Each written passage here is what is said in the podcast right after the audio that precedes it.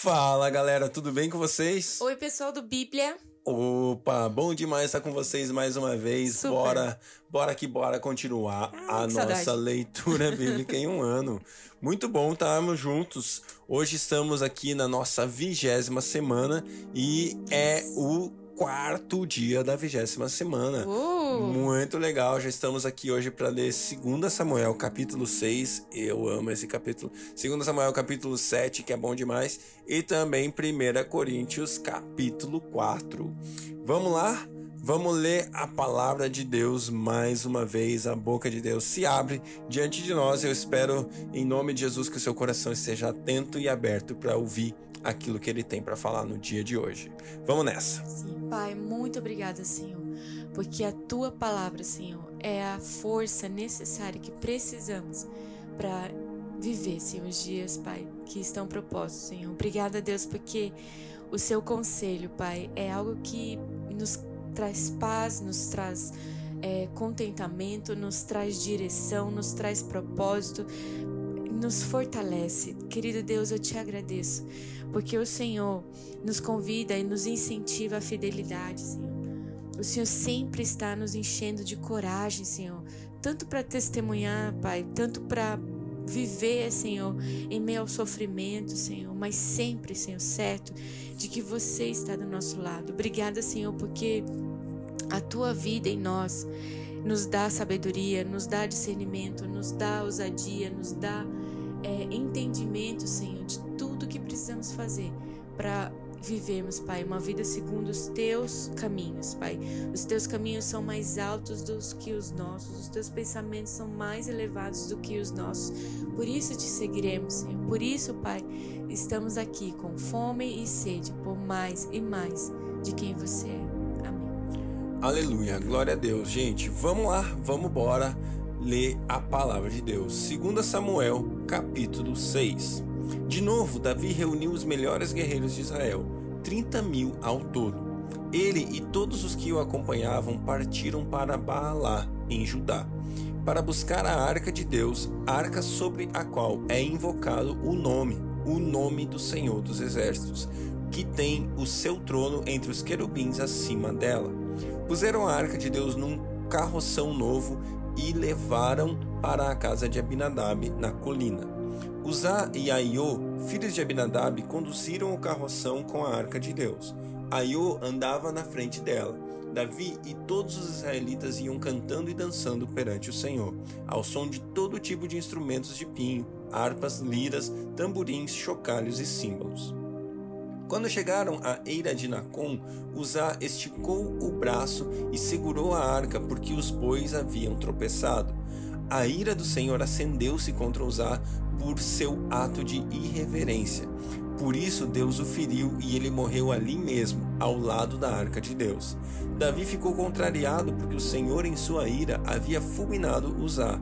Até hoje aquele lugar é conhecido como Perez Uzá.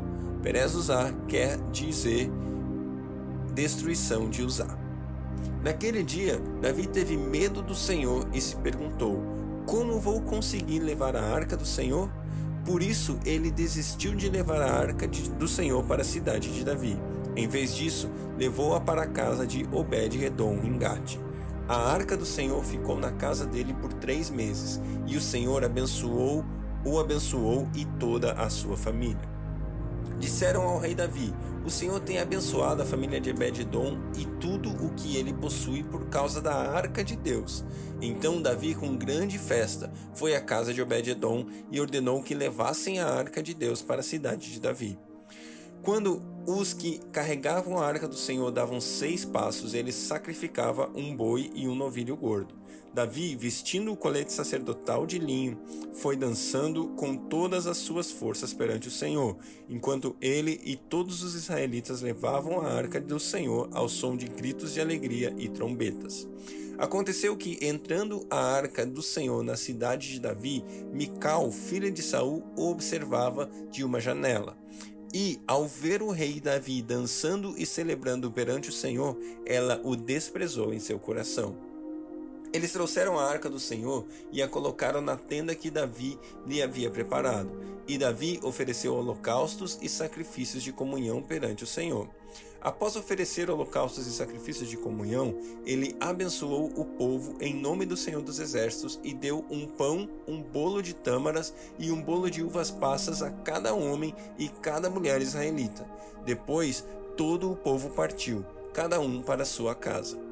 Voltando Davi para casa para abençoar sua família, Mical, filha de Saul, saiu ao seu encontro e lhe disse: Como o rei de Israel se destacou hoje, tirando o manto na frente das escravas e seus servos, como um homem vulgar. Mas Davi disse a Mical: Foi perante o Senhor que eu dancei, perante aquele que me escolheu em lugar de seu pai ou de qualquer outro da família dele, quando me designou soberano sobre o povo do Senhor, sobre Israel. Perante o Senhor celebrei, e me rebaixarei ainda mais, e me humilharei aos meus próprios olhos, mas serei honrado por essas escravas que você mencionou. E até o dia de sua morte, Mical, filha de Saul, jamais teve filhos. Glória a Deus pela palavra de Deus, glória a Deus por esse texto. Esse texto nos mostra duas maneiras de, de que Davi tentou trazer a arca para sua cidade. Primeiro, quero destacar o valor que Davi dá à presença de Deus.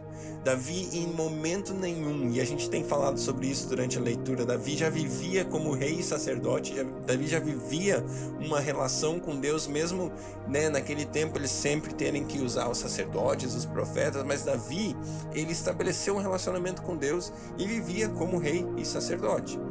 Mas nesse momento, Davi falava: Eu preciso da presença de Deus, eu preciso trazer a arca que foi roubada, eu preciso trazer de volta essa arca para dentro do povo, para dentro da cidade, para que todo o reino seja abençoado, assim como foi. A gente leu ali a casa de Obed-Edom.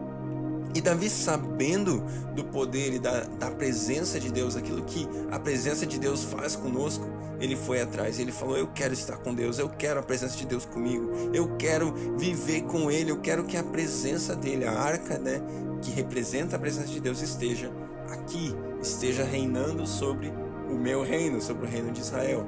E assim Davi fez. E ele foi, e no primeiro momento, ele utilizou um método para buscar a arca. E esse método foi: vamos colocar num carro novo, numa carroça, um carroção, né? uma, uma carroça nova, bem grande. Vamos colocar a arca lá e vamos trazer.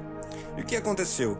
A palavra nos conta que o método que Davi escolheu era um método humano, era um método é, natural, era um método que não era o jeito de Deus de carregar a presença. Isso, isso assemelha até ao jeito que o povo inimigo fazia, porque quando a arca estava no meio do arraial do inimigo, eles colocaram a arca em cima de uma carroça de boi, colocaram alguns ídolos deles lá feitos de ouro e mandaram ique, ique, ique, né? Empurrando a arca lá pro pro, pro acampamento de Israel. Então esse era o jeito do inimigo fazer a coisa. Exatamente, exatamente. Ou seja, Davi utilizou um método mundano, digamos assim, para trazer a presença de Deus. É. Ixi, é. fogo estranho, não rola, não dá certo. Deus não, não podemos carregar a presença de Deus de qualquer jeito, sabe por quê?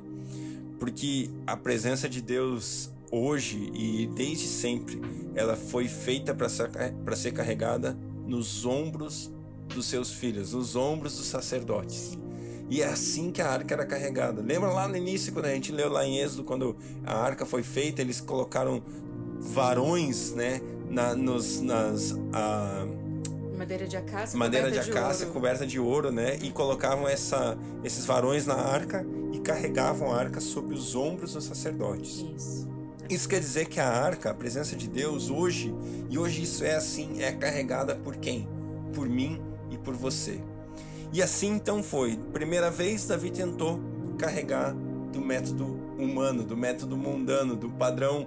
Ó, oh, vou fazer uma BMW super top aqui, um super carrão para trazer a presença de Deus com os meus bens, com as minhas obras, Sim. com as obras da carne, com as obras normais, com as obras que a mão do homem pode produzir. E às vezes você acha que você está fazendo a coisa super certa, porque Davi ele pegou do seu tesouro particular. Era o, era o melhor do melhor do melhor que ele tinha, mas ainda não era a forma, não era aquilo que Deus queria. Deus queria eles, né? Yes. E aí depois do método novo, o método padrão de Deus, né? O método mente renovado, o método transformado, onde Davi então muda o jeito e traz a arca sobre os ombros dos homens, e além disso, a cada seis passos, um sacrifício. A cada seis passos, eles rendiam graças, eles traziam sacrifício, ofertavam holocaustos a Deus, porque Davi lembrou: opa, a presença de Deus não pode ser tratada de qualquer jeito.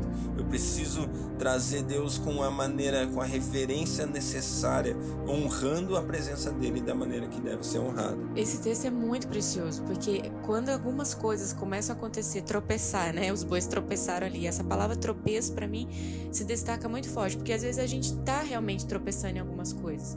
E qual foi o posicionamento? O que aconteceu na vida de Davi para que no, no, no fim a arca estivesse com ele? Algumas algumas coisas aconteceram aí no caminho. Houve um tropeço, sim. Um homem segundo o coração de Deus tropeçou, mas o que que Davi fez? Ele temeu. E logo em seguida se posicionou. Em que sentido? Ele perguntou.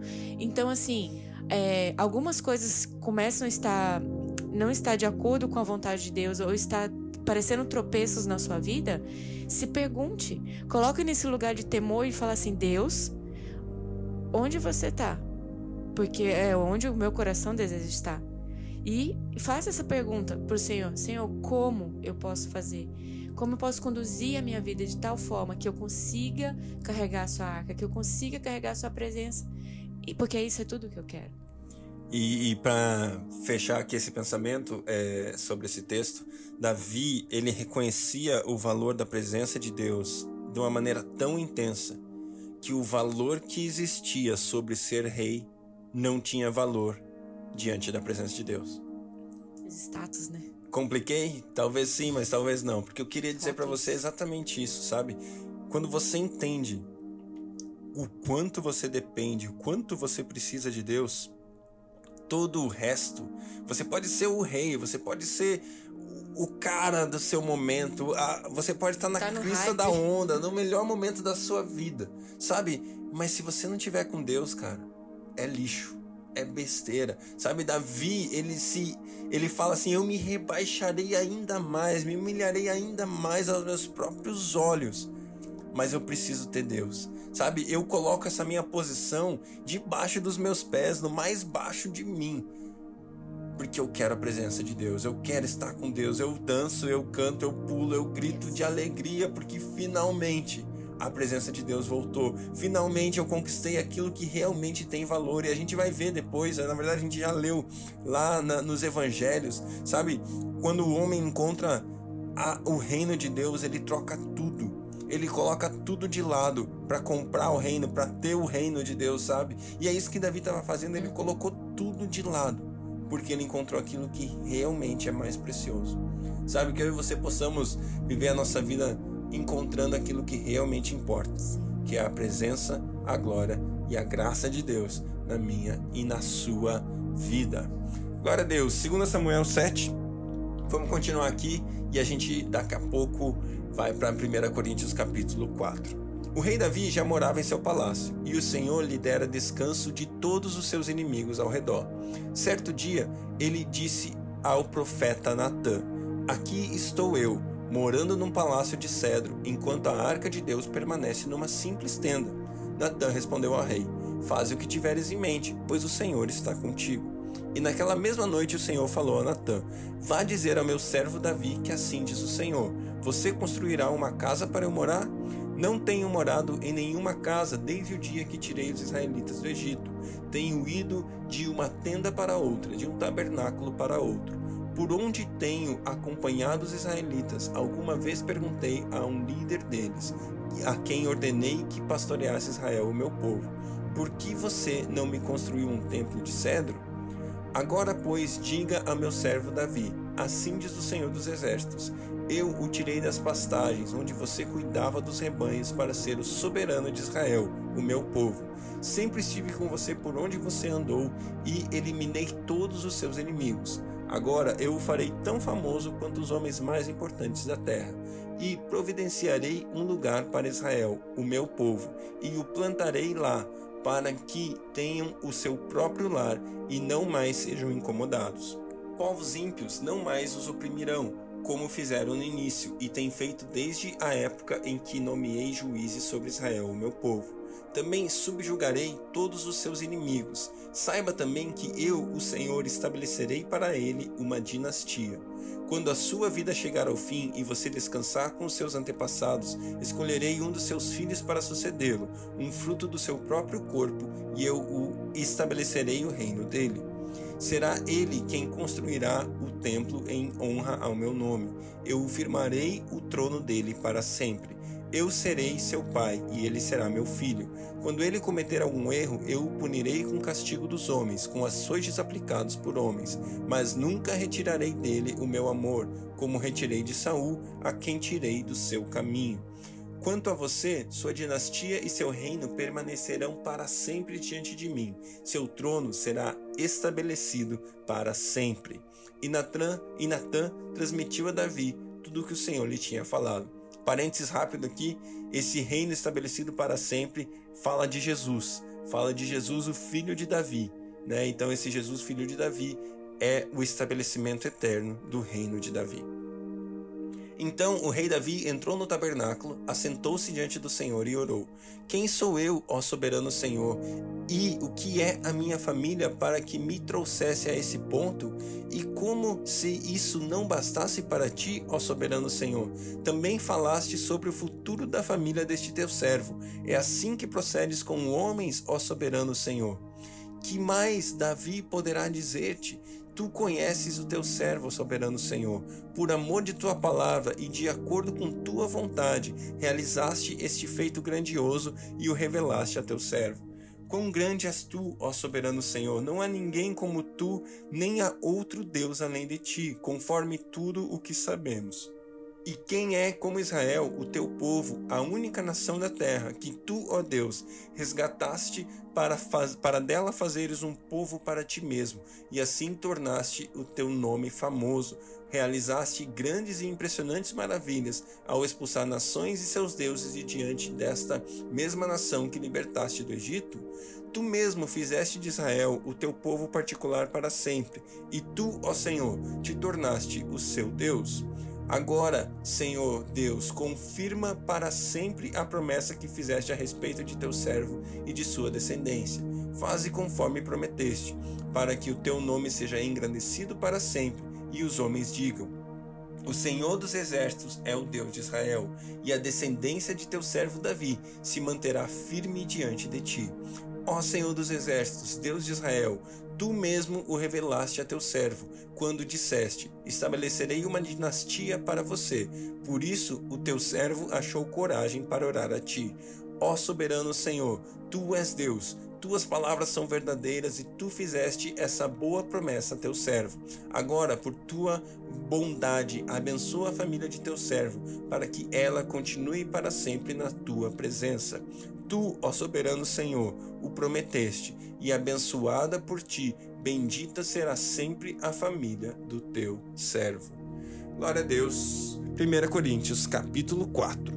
Portanto, que todos nos considerem servos de Cristo e encarregados dos mistérios de Deus.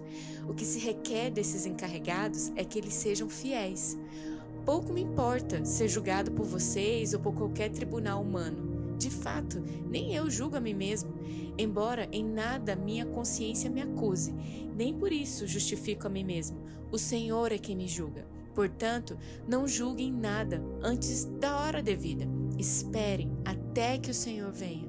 Ele trará à luz o que está oculto nas trevas e manifestará as intenções dos corações. Nessa ocasião, cada um receberá de Deus a sua aprovação.